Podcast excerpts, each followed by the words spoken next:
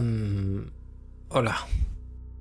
Estoy ahora mismo en una cama del hospital de St. Anne, en North London. El doctor Martin me ha permitido amablemente usar su portátil para que pueda explicar cómo he llegado hasta aquí y qué es lo que me ha pasado.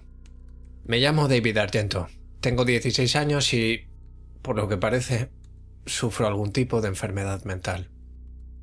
No pude captar todo lo que dijo el doctor mientras visitaba al paciente de la habitación opuesta a la mía, ya que tengo un dolor de cabeza jodidamente descomunal. Me han dado mi buena ración de ibuprofeno, pero este dolor de cabeza parece que vaya a ser permanente. Pero no importa, tengo que dejar escrito esto a toda costa. Volviendo a eso, te preguntarás cómo he acabado aquí. Esta es mi historia.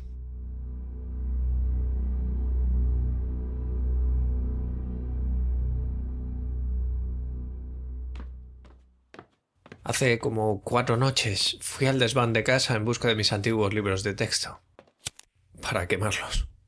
Acababa de terminar los exámenes finales de secundaria y, como todos mis amigos, odiaba cada una de las putas asignaturas. Mates, historia, lengua, especialmente lengua. Cualquiera que se te ocurra. La odiaba profundamente. Encontré los libros exactamente donde los había dejado, o más bien tirado, hacía unos meses, en una esquina tan llena de pelusas que podías haber hecho una bola como las de algodón de azúcar. Hice una mueca en el momento en que los vi de nuevo, pero con el alivio de saber que era la última vez que iba a hacerlo. Así que me cargué todos bajo un brazo. Repugnante. Consideré hasta la posibilidad de cambiarme de ropa después de hacerlo. Pero entonces algo me llama la atención. No estoy muy seguro de cómo me di cuenta, pero recuerdo que me intrigó lo suficiente como para dejar caer los libros al suelo y recogerlo. Era una caja de CD-ROM roja, del tamaño de un libro medio. No tenía texto de ningún tipo. Incluso dándole la vuelta no pude encontrar nada escrito. Aquello me emocionó, porque tenía pinta de ser un juego de ordenador que los anteriores inquilinos habían olvidado en la mudanza.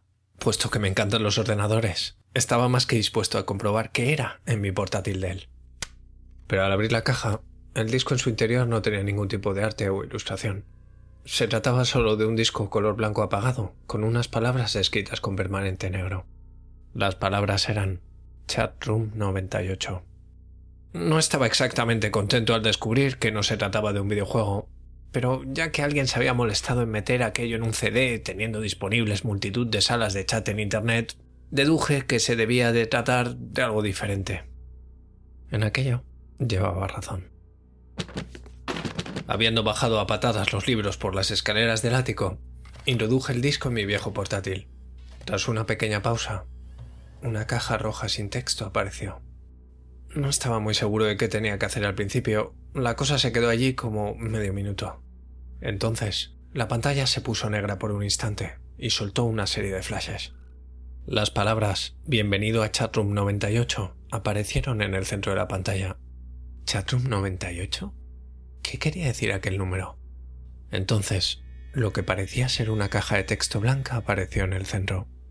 No sabía qué escribir, así que, sin pensarlo mucho, puse Hola. No esperaba ningún tipo de respuesta, pero obtuve una. Alguien con el nombre de usuario Darwin Clark, todo en mayúsculas, respondió. Buenas tardes. No había manera posible de que esta persona fuera un ser humano real, ya que probablemente yo era el único propietario de este disco de Chatroom 98. Entonces comprendí que era uno de esos chatbots, un software diseñado para simular una conversación inteligente con cualquiera que le hable. La informática era lo único que se me daba bien. Aún así, pensé que era extraño. Llevaba viviendo seis años en esa casa, pero no había visto nunca esa caja roja. Imagino que era de los anteriores inquilinos.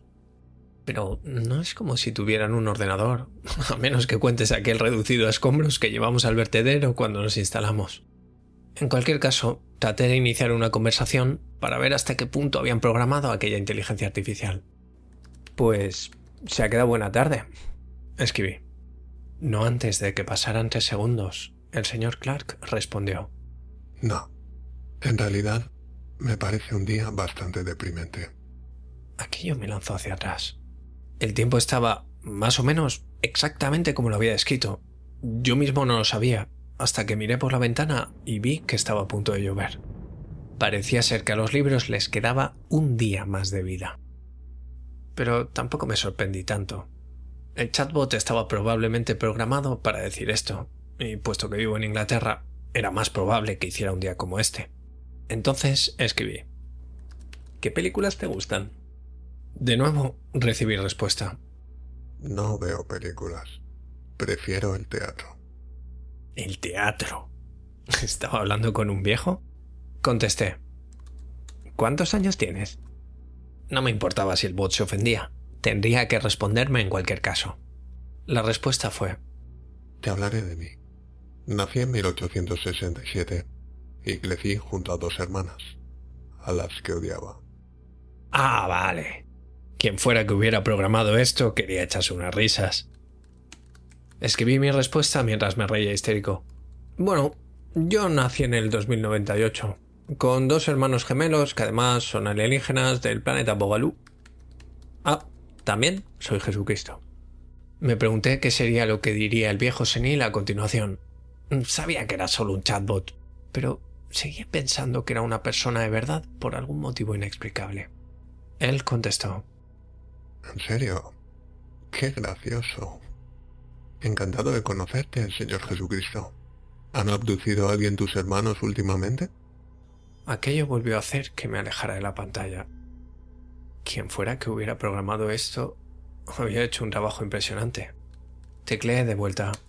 Sí, en realidad se trata de alienígenas pedófilos. Son depredadores de niños humanos. Mejor si llevas cuidado, porque también tienen un fetiche con los CD-ROMs. La siguiente respuesta fue sencillamente inquietante. Clark contestó. Bueno, aunque pueda parecer que soy un CD-ROM, fui en realidad un ser humano. Una vez, hasta que me enfrenté a juicio por mis delitos. No sabía de qué coño estaba hablando, pero los detalles en sus descripciones me dejaron atónito por un segundo. Se sentía real, demasiado real. Y entonces, para mi sorpresa, escribió otro mensaje. ¿No lo entiendes? Deja que te explique. Mis hermanas, a las que odiaba, sufrieron un trágico accidente. Empecé a sentir frío. Aquello no era solo un chatbot. Esto tenía que haber sido un chatbot psicópata o algo. O era una gran broma. Tecleé de nuevo en busca de una reacción. ¿Sabrías decirme qué han estado haciendo mis hermanos últimamente? Y entonces fui golpeado por la respuesta más inquietante de todas. Darwin Clark contestó de nuevo, solo que esta vez podía ver su mensaje siendo escrito, como si fuera una máquina de escribir. Eres hijo único, David. ¿Qué puta mierda es esto? Me estaba acojonando de verdad, así que escribí, ¿qué coño eres? Y la respuesta, sencillamente, no podría haber sido creada por una inteligencia artificial. Se parecía demasiado a un ser humano hablando conmigo. Deja que te cuente una historia. ¿Sabes lo que le sucedió a los anteriores inquilinos de tu casa? Me quedé allí sentado como un idiota, mirando fijamente la pantalla, esperando una respuesta. Lo mismo que le sucedió a mis dos hermanas. Recuerda, las odiaba a las dos. Hasta aquí. Moví el cursor hacia la esquina superior derecha para pulsar la cruz y así terminar con esta pesadilla. Estaba aliviado. Solo había hablado con aquello por unos cinco minutos, pero me habían parecido dos horas. Pero cuando traté de apagar el portátil, lo impensable ocurrió. El ordenador se quedó colgado, empezó a glitchear y se jodió todo. Pero además, el programa de Chatroom 98 se abrió solo. Recibí otro mensaje y para aquel momento estaba seguro de estar alucinando. Aún no has escuchado todo. Empecé a porrear el teclado. Me estaba volviendo loco. ¿Me estás jodiendo el ordenador? ¡Para! Esto no tiene gracia. Finalmente, creo que fue aquí cuando sucedió. Darwin Clark comenzó a escribir de nuevo. Esta vez también su texto apareció como salido de una máquina de escribir, pero a un ritmo mucho más lento. No podía oír nada que no fuera mi propio corazón. Se intensificó más y más con cada letra que aparecía. Mi cara estaba prácticamente fundiéndose en sudor. A medida que me centraba más y más en las letras mientras escribían, mi cara se volvió una mueca de terror. Creo que recuerdo haberla visto en el reflejo de mi portátil. El último mensaje que me envió, el que me costó la cordura y la salud, fue Mira detrás de ti. Recuerdo sentir como si todo a mi alrededor se ralentizara. Realmente estaba acojonado. Parte de mí sabía que había algo detrás de mí y una parte más pequeña trataba de convencerme de que no había nada allí. Cerré los ojos y rechiné los dientes con violencia. Entonces giré la cabeza como una bala. Nada. Absolutamente nada. Solté una pequeña risa y sacudí la cabeza aliviado, y sentí que estaba salvo de nuevo, hasta que devolví la mirada al monitor. Debería haberlo visto nada más giré la silla, pero me pilló de sorpresa en cualquier caso. Había una cara. Una puta cara de un hombre. Una puta cara pálida me sonreía en la pantalla de mi portátil. Su pelo era rubio y aparentaba veintitantos, pero su expresión era el opuesto exacto amigable. Sus ojos eran rojo carmesí. Solo lo vi por el nanosegundo de un nanosegundo, pero eso fue todo lo que pude soportar. Después de aquello, por lo visto, grité con violencia y me quedé inconsciente cuatro horas. Eso es lo que me ha dicho el doctor Martin. Es el tipo que cuida de mí por ahora. Él no sabe por lo que he pasado. Así que aquí estoy, sentado en la cama a las cuatro y media de la madrugada escribiendo esta historia al mundo. Incluso mientras pulso las teclas, me sigue preocupando que la cara vuelva a aparecer y me dé un susto de muerte. Debo de estar sufriendo algún tipo de trauma. Mis ojos están rodeados por círculos morados, porque literalmente no he dormido nada desde aquel incidente. Lo he intentado, pero esa cara, esa cara no me deja dormir. Ahora que he escrito esta historia, me gustaría pedir a todo el mundo que lleve cuidado. Si ves una caja de CD roja, tírala a la basura. No la abras y no lo utilices. Ahora voy a saltar desde un tercer piso. No puedo soportar esto más. Estoy muerto de miedo. Quiero morir ya. Si alguien intenta resucitarme, que le jodan también. Y no, repito, no busques a Darwin Clark.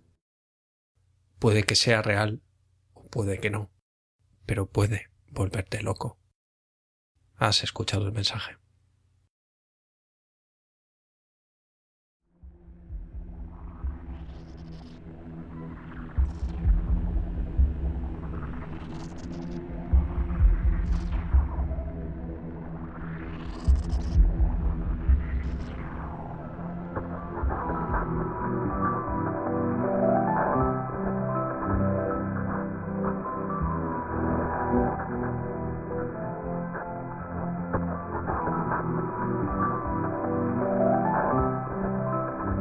Soy Snaf, y esto que acabas de escuchar ha sido otro capítulo de Normal Podcast for Normal People. Puedes seguir la cuenta del podcast en Twitter en arroba normalpodcast-bajo. El podcast está alojado en iVoox, donde te agradecería mucho que te suscribieras, comentaras qué te ha parecido o cualquier cosa relacionada con el mundo del creepypasta. También puedes escucharlo en Spotify y en iTunes, donde te agradecería mucho una reseña. Por supuesto, también puedes seguir el canal de YouTube que se llama lo adivinaste, Normal Podcast for Normal People, donde también estaría muy bien si te suscribes. Si quieres pasarme enlaces raros, vídeos de Deep Web o fotos malditas, puedes escribirme a normalpodcastfornormalpeople.com recordando que la A de normal es un 4.